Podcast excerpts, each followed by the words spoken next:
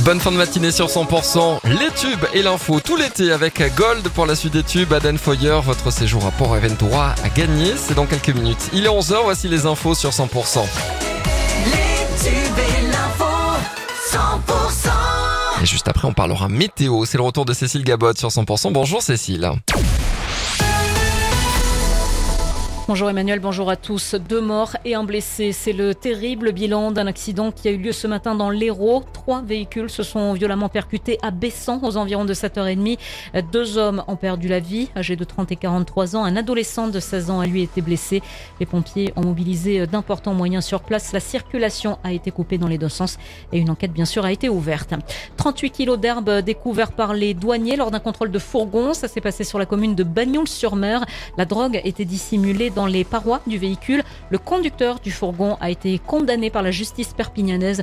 Il a écopé de 15 mois de prison avec maintien en détention et 15 mois avec sursis. Match euh, amical pour l'USC 15 euh, demain soir à Carcassonne. hein. Ce sera un derby entre Carcassonne et Narbonne au stade Albert Domecq à 19h. Et je vous rappelle qu'après avoir joué en Pro D2 pendant 13 ans, les Carcassonnais se retrouvent en national pour la saison de rugby 2023-2024. Et puis le coup d'envoi également demain euh, du challenge Armand Vacrin. Béziers va jouer contre Valence Roman demain. Le match se joue en Aveyron à Saint-Afrique.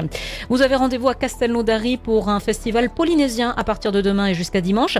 Ce sera sur le parking Piboulette avec tatoueur polynésien et spectacle de danse tahitienne. Et puis les jeudis des rayonnantes à Perpignan ce soir à 20h30, il y aura une soirée cirque avec la compagnie du haut de la fenêtre.